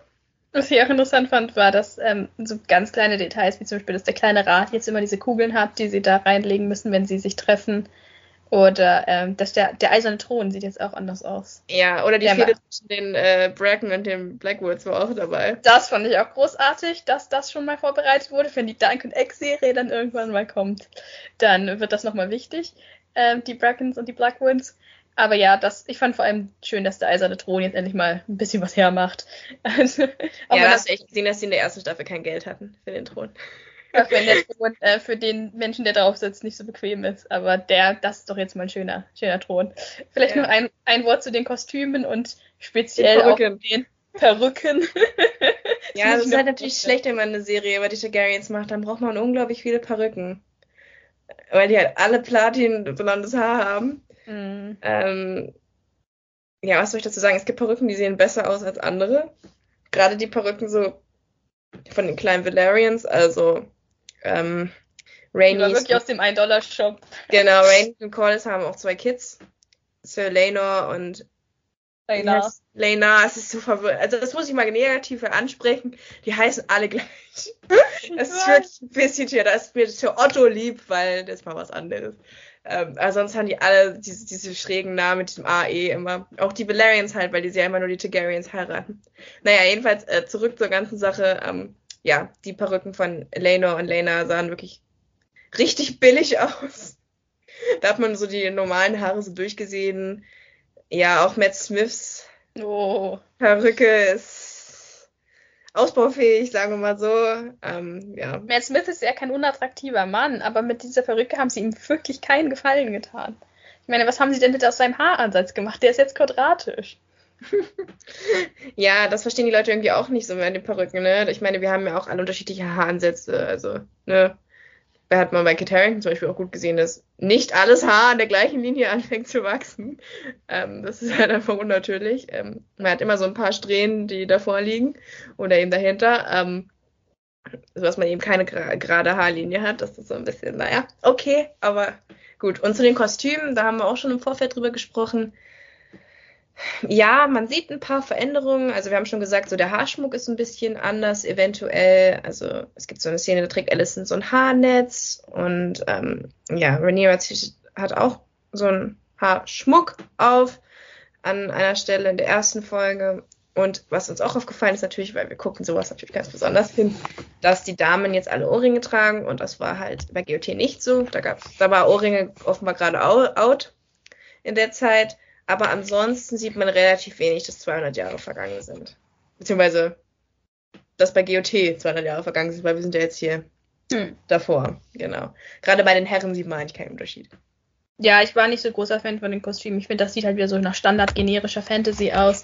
Und ähm, wenn man Wo sich. Die schön sind, finde ich. Also so die Kleider und so finde ich schon hübsch. Die Kleider so, sind hübsch. immer trägt, finde ich eigentlich hübsch. Die Kleider sind hübsch. Bei der Männermode bin ich nicht so begeistert. Ich meine, ich verstehe, dass man nicht unbedingt wieder diese Schnabelschuhe des, des 14. und 15. Jahrhunderts unbedingt zurückholen möchte. Die waren schon extrem. Aber ich meine, nur wenn man sich am Mittelalter orientiert, kann man ja durchaus auch mal ein paar Sachen ähm, nehmen. Ich vermisse immer die Hüte und die ähm, Kopftücher und sowas. Aber da kommt jetzt bei mir so ein bisschen wieder mein, die Tatsache durch, dass ich mich halt hobbymäßig viel mit Geschichte beschäftige. Und dann fällt mir sowas natürlich aus. Ich denke mal so, der typische Zuschauer wird jetzt nicht sich daran stören, dass die Männermode in Westeros sich in den letzten 200 Jahren einfach nicht ändert. Ja, der um, schaut halt, der schaut halt, sind die Kleider hübsch, trägt er ein Schwert, sind die Haare lang, das wird ja auch gerade bei Rings of Power extrem kritisiert, dass die Code ja. sind. Ähm, das ist halt das, was den normalen Fan, glaube ich, interessiert und das wird auch gegeben. Es gibt auch wieder ein paar schöne äh, Frisuren von den Frauen, die bestimmt schon wieder diverse YouTuber ähm, nachgemacht haben, die man dann auch schön cosplayen kann. Also gerade so die Addison Haarsteck-Frisuren oder die Frisuren von Rhaenyra finde ich sehr hübsch werde ich mich vielleicht auch mal dran bedienen. Aber mein Haar ist momentan zu kurz. Egal. Du kannst ja dann eine akkurate Rainies machen.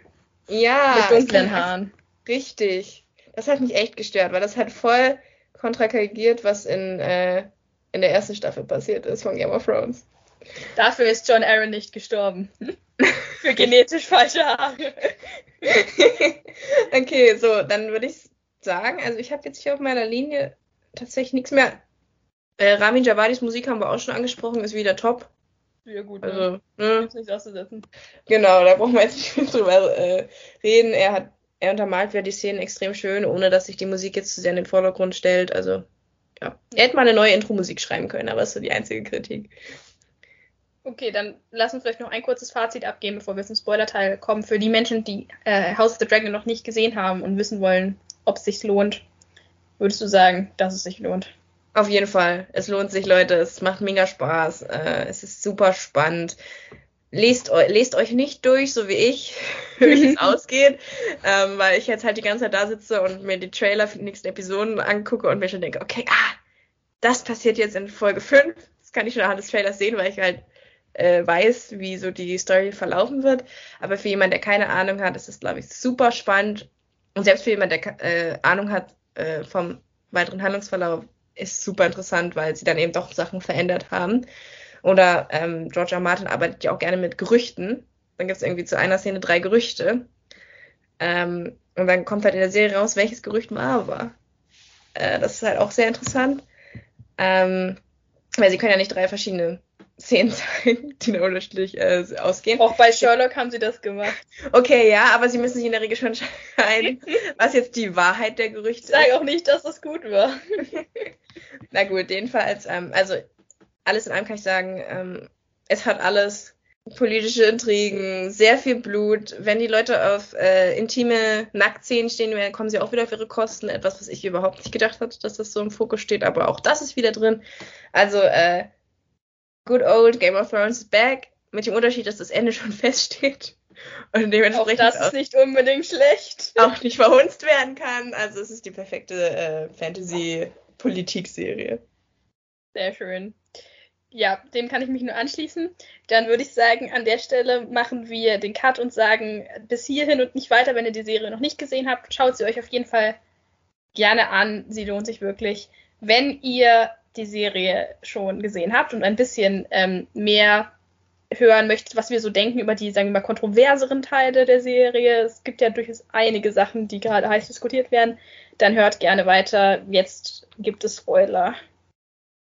Ja, der erste, das erste Thema, was ich gerne ansprechen wollte, weil du schon sagtest, äh, Game of Thrones is back.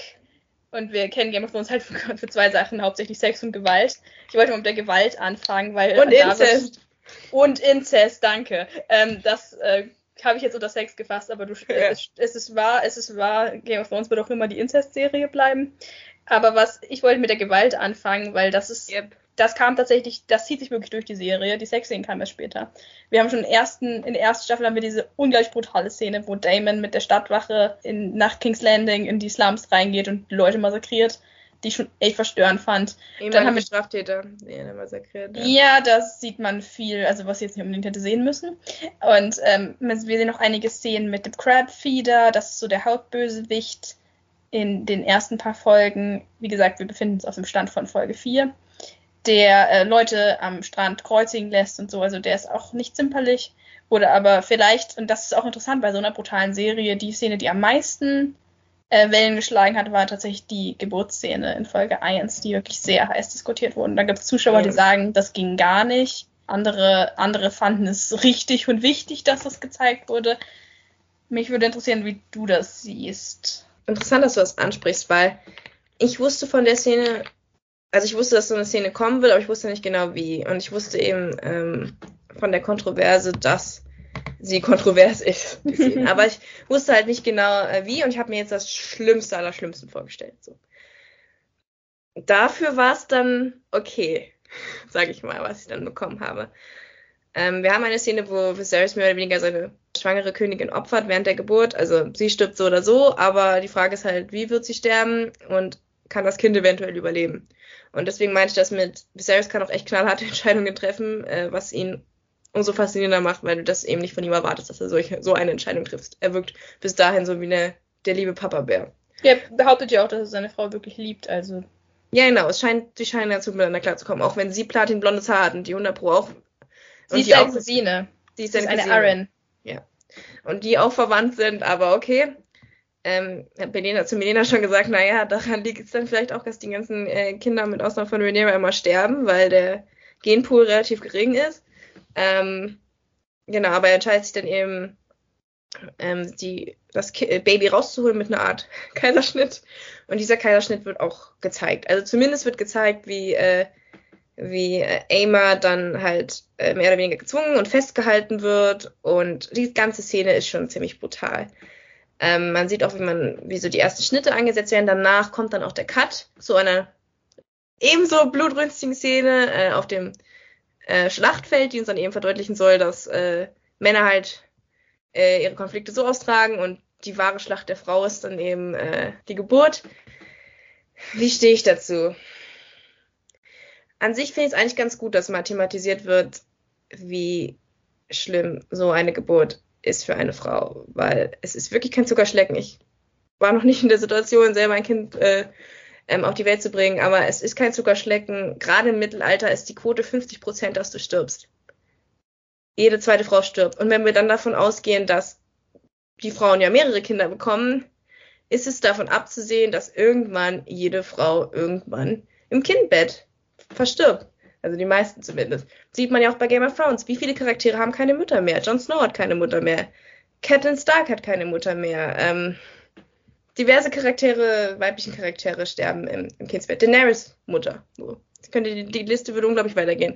Und an sich finde ich es eigentlich ganz gut, dass das gezeigt wird. Und was mir ganz wichtig ist in der Szene, ist, dass es gezeigt wird, dass es nicht Amas Entscheidung ist. Sie will das nicht. Sie ist komplett verwirrt. Sie möchte gerne weiterleben. Und das ist auch eine legitime Entscheidung. Ich finde das immer so so schwierig, wenn dann halt immer automatisch geht man davon aus, dass die Mutter sich für ihr Kind opfern würde. Aber es ist Amas Entscheidung. Ich finde es ganz grauenvoll, dass sie nicht mal in diesen Entscheidungsprozess mit eingebunden wird von Viserys. Ähm, auch unter dem Hintergrund von dem, was gerade in der USA abgeht, äh, finde ich das sehr, sehr ähm, erschreckend, wie das dann doch den heutigen Zeitgeist irgendwie doch leider noch widerspiegelt. Hätte man es so brutal zeigen müssen? Nein. Finde aber gut, dass die Thematik angesprochen wird. Und ich befürchte, dass das auch sich durch die Serie noch durchziehen wird. Du meinst, dass Frauen die Entscheidungsfreiheit über ihr eigenes Leben genommen wird, oder? Genau. Ja. Also das sehen wir auch bei äh, anderen Szenen und ähm, das sehen wir. Ach, wir sind ja jetzt im Spoiler-Teil, also sieht man zum Beispiel auch in der Szene, wo äh, Alicent mehr oder weniger vergewaltigt wird. Auch wenn sie verheiratet ist mit ihrem Mann, aber es macht es ja nicht besser. Ähm, genau, also wir sehen das konsequent, dass äh, die Männer über die Frauen entscheiden und das ist leider in der heutigen Zeit, zum Beispiel in vielen Ländern der Welt leider immer noch so, dass die Männer entscheiden oder dass Frauen ihre Entscheidung abgenommen wird, dass das ihnen nicht zugestanden wird. Und ich finde es eigentlich total wichtig, dass das mal gezeigt und thematisiert wird, weil das im Mittelalter wirklich noch brutaler war als heute. Selbst heute kann man, sterben auch noch viele Frauen äh, bei der Geburt. Wie gesagt, es ist nicht dieses Zuckerschlecken und dieses, oh mein Gott, wenn das Kind dann auf der Welt ist, ist alles wieder perfekt. Nein, das, ich habe mir sagen lassen, dass das sehr schmerzhaft ist und dass äh, das auch nicht der Traum für jede Frau ist, x Kinder äh, auf die Welt zu bringen. Deswegen, ich finde das gut, dass diese Thematik durch diese kontroverse Szene mal angesprochen wurde. Ich wäre in der Brutalität vielleicht auch ein bisschen runtergegangen. So. Ich hätte den Cut früher gesetzt, aber mhm. an sich finde ich es gut, dass das mal angesprochen wurde. Da gibt es andere Gewaltszenen, wie zum Beispiel die mit der Stadtwache, die fand ich komplett sinnlos so. Die hätte ich jetzt nicht gebraucht. Wo naja, das sollte halt Damons Charakter zeigen, aber ja. Genau, ja. Die war ich für mich relativ sinnlos.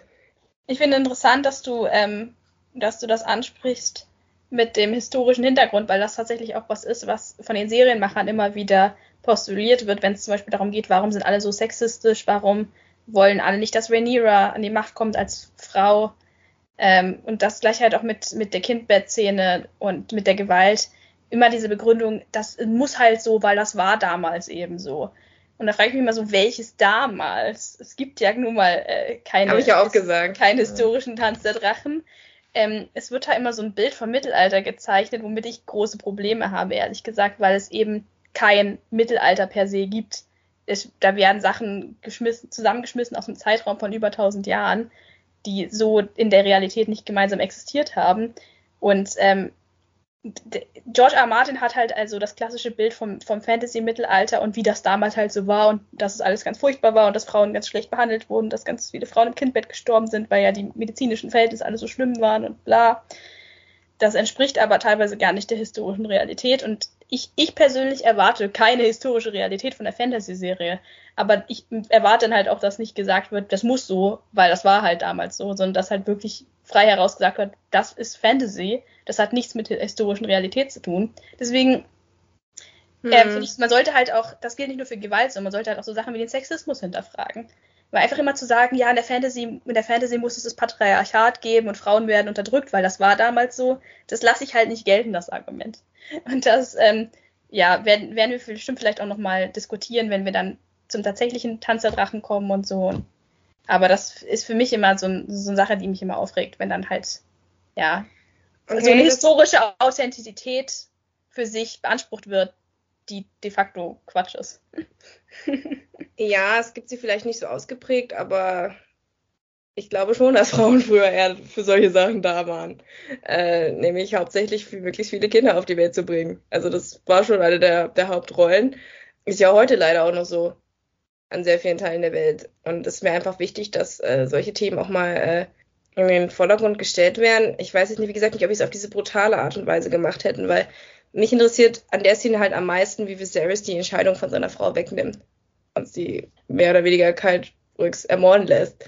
Und ähm, das ist extrem krasser Charakterzug von Viserys. Ja, ich weiß nicht, das hat, fand ich halt so unglaublich äh, krass, die Szene, weil wir eben gerade diese Situation haben in der USA, dass die Entscheidung von den Frauen, was eine mögliche Abtreibung angeht, weggenommen wird. Und deswegen fand ich das halt irgendwie interessant, wie gut die Szene dann so im, im jetzigen Kontext gepasst hat. Ich, ich, will jetzt nicht sagen, dass ich weiß, wie es im Mittelalter abgelaufen ist und so weiter und so fort. Und es gibt auch natürlich Frauen, die im äh, Kindsbett überlebt haben, aber die Sterberate ist nun mal sehr hoch. Ja, deswegen, also ich fand die Szene an sich jetzt nicht schlecht. Ich verstehe aber auch, dass du äh, deine Probleme hast, was so die, äh, ne, die, diese Rechtfertigung angeht. Weil wir ja. wollen ja auch, wir wollen ja auch ähm, eben, dass es nicht mehr so wird. Und man muss sich eben auch überlegen, dass so eine Serie eben auch Vorbildfunktion hat und dass es eben auch viele Menschen geben wird, die eben nicht kritisch hinterfragen, was jetzt an Viserys Entscheidung falsch war. Und deswegen mich halt auch immer überlegen, ob man den Sexismus und äh, solche Sachen so zeigen sollte, hinter dem Hintergrund, was eben Vorbildfunktion und so angeht. Da habe ich mich auch noch nicht so entschieden, was ich davon halten soll. Ja, ich, wie gesagt, ich erwarte nicht, dass alle Charaktere, sagen wir mal, unseren heutigen Moralvorstellungen mhm. entsprechend handeln. Das möchte ich gar nicht sehen, das wäre tierisch langweilig. Ich hoffe nur, dass niemand diese Serie guckt und sich denkt, uh, so war es also im Mittelalter. Das, das wollte ich nur nochmal gesagt haben. Leute, ja, ja. Äh, nee, es so, ist eine Fantasy-Serie. So meine ich das auch nicht. Also ich meine schon, dass es eine große Sterberate im Mittelalter gab bei der Geburt, das, ist erwiesen. Aber was ich meinte, ist, so ist halt die Welt, die George R. Martin aufgebaut hat. Das meinte ich auch genau. mit den ganzen Beispielen so.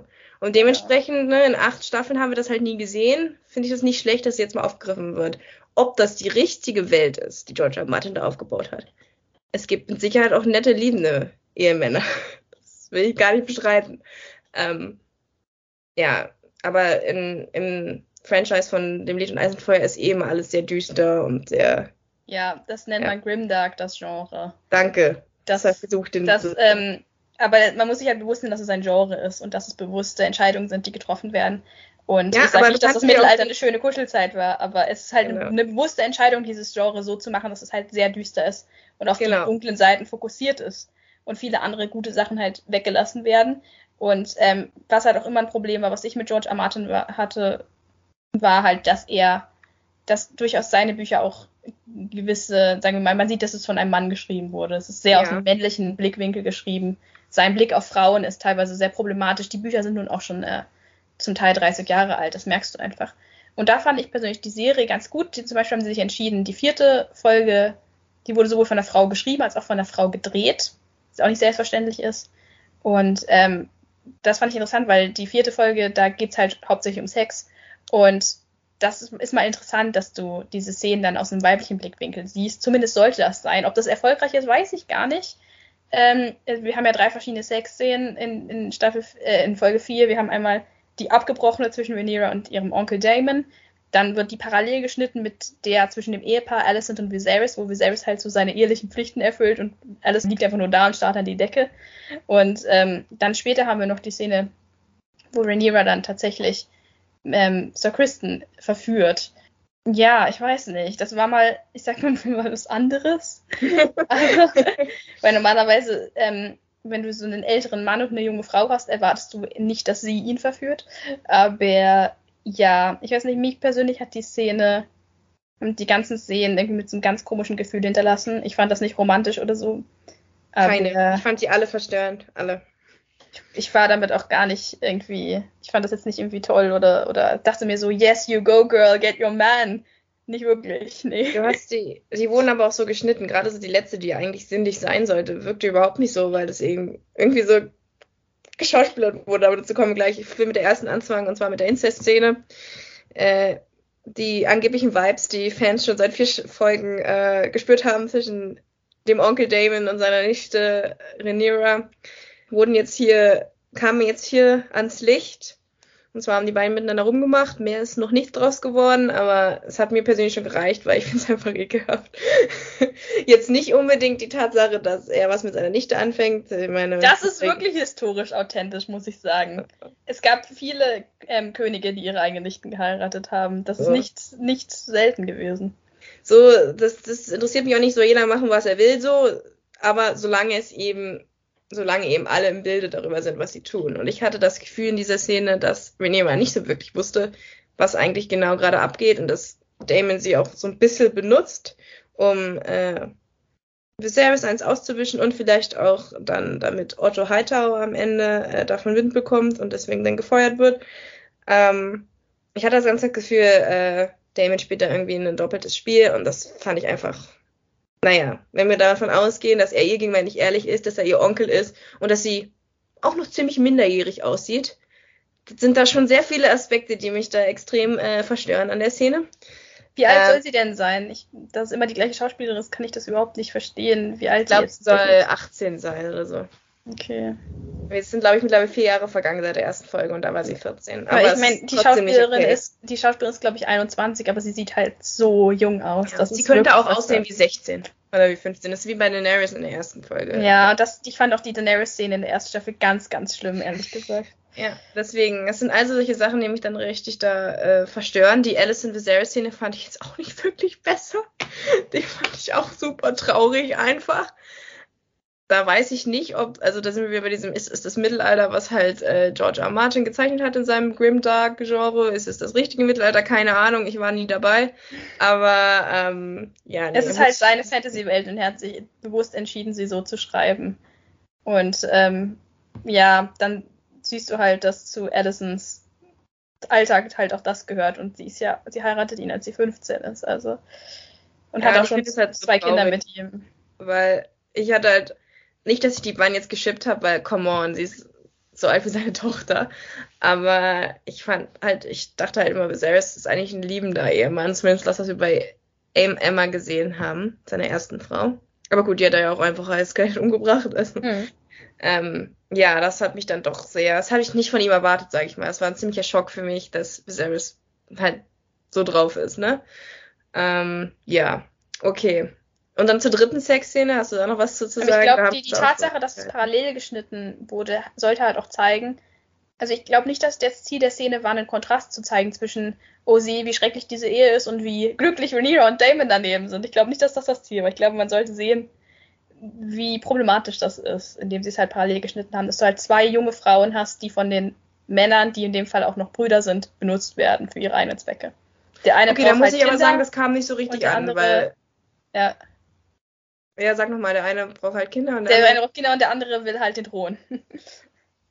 ja, okay, und ich war halt, dachte mir halt, das soll zeigen, wie schlecht das Leben von Frauen in dieser Zeit ist und ähm, ja, wie furchtbar, ja, wie wenig Selbstbestimmtheit es gibt und ja, genau. Jetzt halt die Frage, ob ich mir ähm, fünf Staffeln oder wie auch immer lang eine Serie angucken möchte, in der mir immer wieder gezeigt wird, wie furchtbar das Leben von Frauen in dieser Fantasy-Welt ist.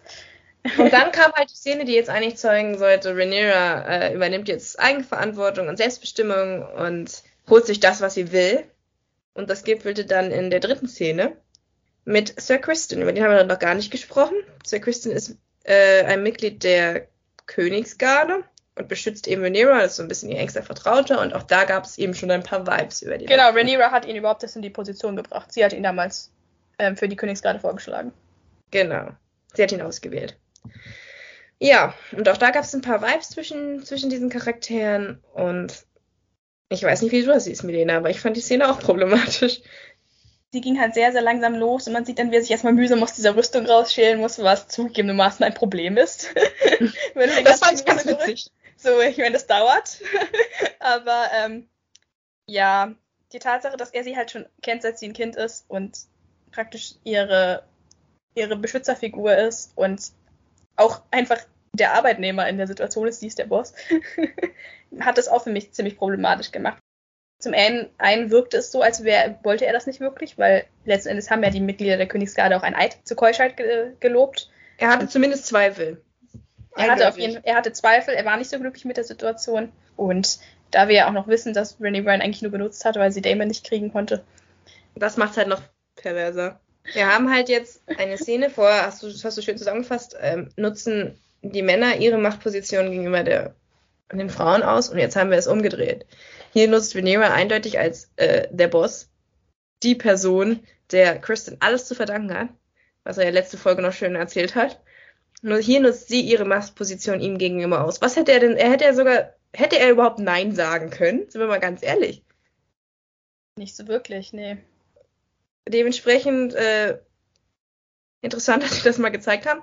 Und vor allen Dingen, dass es bei anderen Leuten überhaupt kein Problem war. Alle haben, fanden das super sinnlich und schön. Generell alle Intim-Szenen, außer jetzt vielleicht die Viserys äh, Addison-Szene. Auch die Damon und Rhaenyra-Szene kam sehr gut irgendwie an. Und dann denke ich mir halt schon so, ich glaube nicht, dass das die Absicht der Serie war. Also du hast halt auf der einen Seite, hast halt Matt Smith, attraktiver Mann. Du hast ähm, Fabian Frankel, der Sir Kristen spielt, attraktiver Mann. Und dann hast du den alten Viserys, der überzogen ist von diesen eiternen Furunkeln. Und ähm, der ist halt nicht so sexy und deswegen ist das ja nicht okay, oder wie?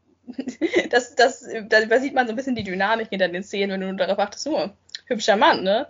Aber es geht halt auch um die Situation, aus der das entstanden ist. Genau. Und die Art, wie die Szene geschnitten war, hat für mich jetzt nicht unbedingt Romantik geschrien.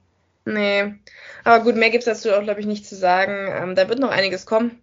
Genau. Da können wir uns drauf einstellen. Äh, ja. Das hatte Konsequenzen. Auf jeden Fall. Aber ähm, ja, was, was ich vielleicht noch ansprechen wollte, für die, was so handlungsmäßig angeht, war dieser große Bogen, den wir hatten mit den Stepstones, der ein großes, großes Thema war, an dem sich so gezeigt, dass Viserys halt ähm, politisch eher inaktiv ist und immer reagiert, aber eben halt sehr passiv ist. Und ähm, dann hast du halt den, den Gegenpart in Damon, der halt proaktiv agiert und Allianzen schmiedet und Krieg führen möchte, um sich halt zu profilieren. Und da hatten wir, brauchen wir natürlich einen Gegenspieler und das war halt Crabfeeder. Crabfeeder. Den fand ich persönlich ein bisschen blass. Also er war, hatte ein interessantes Design und so, aber dann ist er auch sehr schnell wieder gestorben. Da siehst du ja dann so dieses, dieses Ding, ne, das ist eine Geschichtsserie. Also plötzlich war er halt tot, ne? Und drei Jahre waren vergangen, aber de facto halt nur drei Folgen. Und du hast nichts über ihn erfahren. Nicht, was seine Motivation war hinter seinem Handeln, nicht, wer er selbst war. Du wusstest gar nichts über ihn. Und das fand ich sehr schade, weil ich fand ihn eigentlich extrem schaurig und gruselig und ich hätte gerne mehr über ihn gewusst. Und vor allen Dingen auch, warum er Leute an Graben verfüttert. Das hätte mich sehr interessiert. Was ja. ist seine Motivation? Warum? Warum? Warum ja. diese Maske? Ich werde es nie erfahren. Das finde ich was sehr ich, schade. Was ich halt auch sehr schwach fand, war, dass man das finale Duell nicht gesehen hat zwischen ihm und Damon. Das hat mich sehr enttäuscht, ehrlich gesagt. Ich habe das erst gar nicht gerafft. Ich dachte, das wäre irgendein random Dude, den er da rauszieht, aber es war ja Crap wieder. Da ähm, weiß nicht, warum diese Entscheidung getroffen wurde. Ich möchte schon gerne auch ähm, die Schwertkämpfe weiter sehen in Game of Thrones. Ich bin vielleicht nicht so riesen Fan von der Gewalt, aber ähm, so ein schönes Duell möchte ich schon gelegentlich mal sehen. Und wenn du dann so einen Bösewicht aufbaust über drei Folgen und der dann offscreen gekillt wird, Sorry, ja, aber das schade. ist keine griechische Tragödie. Ich möchte das schon sehen. ja, mehr kann ich dazu gar nicht sagen. Einfach schade. Ein Wort vielleicht noch zu Otto Hightower, der ja am Ende der letzten Episode seine, ja, seine Position verliert. Da hat mal Viserys gezeigt, dass er tatsächlich auch, ja, aktiv handeln kann. Auch hier wurde er mehr oder weniger dazu gedrängt, aber immerhin. Ja, manipuliert. Auch irgendwie ironisch, oder? Dass Otto dann für etwas fliegt, was wirklich passiert ist. Ja. Das fand ich sehr witzig, weil er hat ja recht. Durchaus, ja. Damon und Julian schon haben was miteinander Schön in die gehabt. Falle getappt, würde ich sagen, weil das Missaria ihn informiert hat. Wir wissen ja, auf wessen Seite sie wirklich steht. Also. Zumindest stand. Das ist noch nicht so ganz raus. Ja, aber damit hat sie ihm den Bärendienst erwiesen. Jetzt ist er seinen Job los. Ja, und Damon seinen größten Widersacher. Gut, Damon Also- selber musste auch wieder gehen, aber Aber das ist er ja schon gewöhnt. Weißt du, er lebt da sowieso mehr oder weniger als Hausbesetzer permanent in Dragonstone. also, was soll's. ja, das fand ich auch interessant. Ich bin mir sicher, dass wir von Otto Hightower noch nicht äh, die letzte Folge gesehen haben. ja. Ja, was, was ich noch ansprechen wollte, waren die Callbacks. zu ja, darüber können wir noch kurz reden, bevor wir äh, bevor wir Schluss machen, ja. ja. Und zwar, das war das vielleicht größte Problem, was ich mit dieser Serie tatsächlich habe. Sonst finde ich die Serie gut. War dieses, vor allem in der Erstfolge, so auf Krampf versuchen, die Verknüpfung zur GOT zu machen. Und auch in Folge 4 wurde dann wieder dieser Dolch erwähnt. Und also das, das stört mich ja enorm, das muss ich ganz ehrlich sagen, dass es jetzt plötzlich diese Prophezeiung gibt, dass, ähm, dass Targaryen-Könige anscheinend schon wussten von der langen Nacht und von den, von den weißen Wanderern und dass sie diesen Dolch da durch die Generationen durchreichen, der dann irgendwann von Arya geschwungen wird, wenn sie den Nachtkönig umbringt. Sorry, aber das hat mich, das hat mich enorm irritiert. Das war so Redcon, wirklich. Ja, vor allen Dingen wird es halt die ganze Zeit eingeführt und du denkst dir die ganze Zeit, warum? Es passiert doch dann eh nichts aus dieser Prophezeiung. Weißt du, was ich meine, wenn sie wenigstens darauf hindeuten würden, dass auf eine epische Sache die an der GOT passiert ist. Aber das tun sie ja nicht. Es ist eigentlich nur die ganze Zeit so eine Erinnerung daran, wie schlecht die letzte Staffel war. Ja. Und weißt du, was mein größtes Problem ist? Ist, dass George R. Martin sein eigenes Worldbuilding vergessen hat. Weil de facto wechseln sie, das ist ja das Hauptding in GOT, was anders ist als an unserer Welt, ist, dass die Jahreszeiten anders funktionieren als bei uns. Statt dass man vier Jahreszeiten im Jahr hat, wechseln sich Sommer und Winter halt nur so alle 10 bis 15 Jahre ab. Okay, das ist so das Main-Ding und daraus hat er ja auch interessante Konsequenzen gezogen. Aber das spielt in House of Dragon gar keine Rolle. Wir machen die ganze Zeit irgendwelche Zeitsprünge und es ist immer die gleiche Jahreszeit. Wo ist denn der Winter? Wo Da ist hast er? du recht. Das Das müsste müsste eigentlich irgendwann mal Winter geben. müsste doch mal thematisiert werden. Ich meine, wir wissen, dass der letzte Winter ähm, ungefähr vor Johns Geburt war, oder? War das? Also von Game of Thrones aus gesehen. Da wird ja immer gesagt, oh, das dauert jetzt schon so lange, der Sommer sind jetzt schon 14 Jahre. Das heißt, der nächste Winter wird besonders hart. Ja. Auch Aber- eine interessante Sache, weil es heißt, Roberts ganze Rebellion muss eigentlich im Winter stattgefunden haben. Oder kurz danach, ja. Aber jedenfalls ungefähr zu dem Zeitpunkt gab es, glaube ich, war, glaube ich, der Winter. Ich erinnere mich nicht mehr so hundertprozentig an die Bücher, weil es zehn Jahre her ist. Aber ich meine, dass das auch zu den Problemen geführt hat, die dann am Ende diese, die Rebellion Mhm. ausgelöst haben. Ja, Aerys hat doch, glaube ich, irgendwie das ganze Korn verbraten. Ja, ja. Aber jedenfalls, de facto müsste das bei House of Dragon halt auch eine Rolle spielen, dass der Winter eben äh, einmal im Jahrzehnt auftritt. Und Da bei den recht, großen Zeitsprüngen, großes die wir machen, müsste das eigentlich ein Thema werden. Und das, da- das juckt halt gar keinen, ne? Das Oder der Winter kommt genau wieder dann, wenn der Krieg ausbricht. Ja, oder er kommt immer dann, wenn sie wieder einen Zeitsprung gemacht haben, damit sie sich nicht damit beschäftigen müssen. ja, ich weiß Ja, nicht. da hast du recht. Nee, das stört, jetzt wo du es ansprichst, stört es mich auch extrem. Da Danke, dass du das gerade ruiniert hast. Gerne. Aber Da hat sich halt gar keine Gedanken gemacht. Und diese Sache mit dem Dolch ist halt auch sehr billig, zumal es in, in den Büchern, wie wir alle wissen, den Nachtkönig ja gar nicht gibt. Und ähm, dementsprechend auch keine tolle Superwaffe, mit der man den Anführer umbringen kann. Ja, du musst die Zombies schon allein umbringen. Oh Und mein Gott, jetzt wird die ganze Zeit erklärt, jetzt wird es ja in der Serie so dargestellt, dass es nur einen einzigen Winter gibt. Und auf Ja. den warten sie jetzt die ganze Zeit. Und das ist dann ja, hunderte Jahre. Ja, das ist ja Schwachsinn. Oh, Also, nee. Ich hoffe, das wird noch thematisiert, aber das stört mich enorm tatsächlich. Oh, kann man da mal irgendwie eine Petition starten, dass wir für Staffel 2 bitte den Winter bringen? Es muss ja nicht der krasseste Winter aller Zeiten sein, weil das wechselt sich ja auch ab in Westeros. Mal sind es härtere Winter mal schwächere, Ja. aber Die, die, die Zombies kommen ja auch nicht ständig, ne? Aber Ja, der Winter dauert dann halt auch einfach zehn Jahre, ne? Die kannst du nicht mal eben so. Weil der Sommer dauert ja ewig und der Winter dauert halt auch lange. Und äh, das musst du schon irgendwie unterbringen in deiner Story. Musst du dir schon überlegen, zu welcher Jahreszeit spielt denn jetzt dieser Konflikt? Aber haben sie anscheinend nicht. ja, es war schlecht für sie. Sie hätten mit dem Winter anfangen sollen, dann hätten sie den ganzen Tanz der Drachen im Sommer machen können. Da hätten sie keine Probleme gehabt, aber so ist jetzt natürlich schlecht. Ja. Ja, das wollte ich nur noch kurz erwähnen, da, da hatte ich ein Problem mit. Und diese ganzen Kontinuitätssachen. Ja, ich finde das lustig, dass dann der Vorfahr von Jamie und Cersei mal kurz durchs Bild gelaufen ist und gewisse Ähnlichkeiten zu Jamie aufgewiesen hat, aber ganz ehrlich, hätte ich das gebraucht? Nein. Ich finde, die Serie muss möchte auf eigenen Seiten, Beinen stehen und unabhängig sein. Eben, und man muss auch nicht die ganze Zeit daran erinnert werden, an diese Katastrophe, die sich dann da in GOT entwi- entwickelt hat am Ende. Da tun sie sich keinen Gefallen mit. Ich Wenn will sie jetzt auch noch die von Prince of the Promised hören oder dem Dolch oder was weiß Ja. ich. Da krieg ich Aktion, sag ich dir.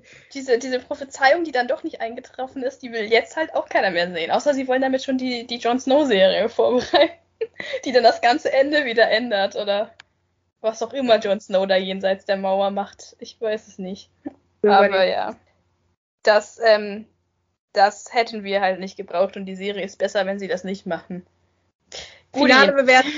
Die, finale, Be die finale Bewertung. Gib du mal eine ab. Ich bin Ich unentschlossen. Sieben. Ist eine gute sieben, aber gibt auch noch Luft nach oben. Der Winter hat es gerade gedrückt. Tut mir leid, tut mir echt leid. Nee, da hast du recht, das ist ein ganz großes Kontinuitätsproblem. Okay, Ja. du bist dran. Ich bin nicht ganz so auf dem Hype-Train, ähm, weil ich einfach persönlich wenig Spaß an dieser ganzen Sex- und Gewaltsache habe und das für mich schon immer ein, einfach ein Manko war und ich mich immer gefragt habe, warum gucke ich eine Serie, die mich so runterzieht und die so deprimierend ist. Weil sie spannend ist. Sie ist, sie ist spannend und die schauspielerischen Leistungen sind sehr gut. Aber ja, letzten Endes, ich finde ich finde es gut, ich werde auch dabei bleiben, aber ich, mein, mein, ähm, meine Freude, die ich aus dieser Serie ziehe, ist einfach nicht so enorm groß bis jetzt. Deswegen sage ich ja, sechseinhalb ungefähr. Es ist eine gute Serie, aber wie gesagt, es ist noch Luft nach oben, was halt so die, die Unterhaltung angeht. Da Das ist ja eine gute Bewertung. Ich habe gerade gedacht, du haust jetzt eine 4 oder so raus. Nein, nein, nein, nein. Gott, ich finde die Serie gut, vor allem im Kontrast zu anderen Serien, die gerade Hm. laufen.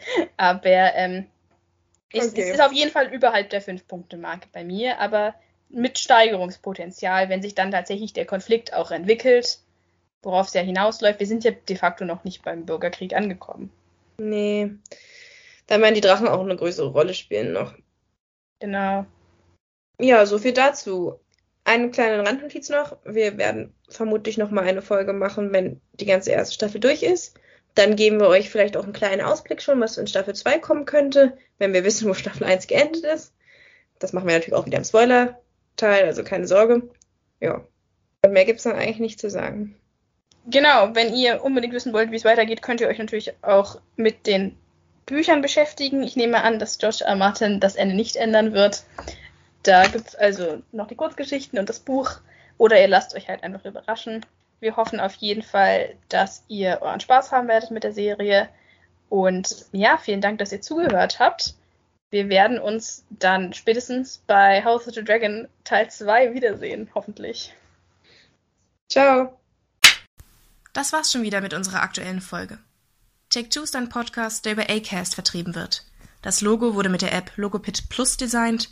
Die Klappe im Intro und Outro stammt von der Website freesound.org.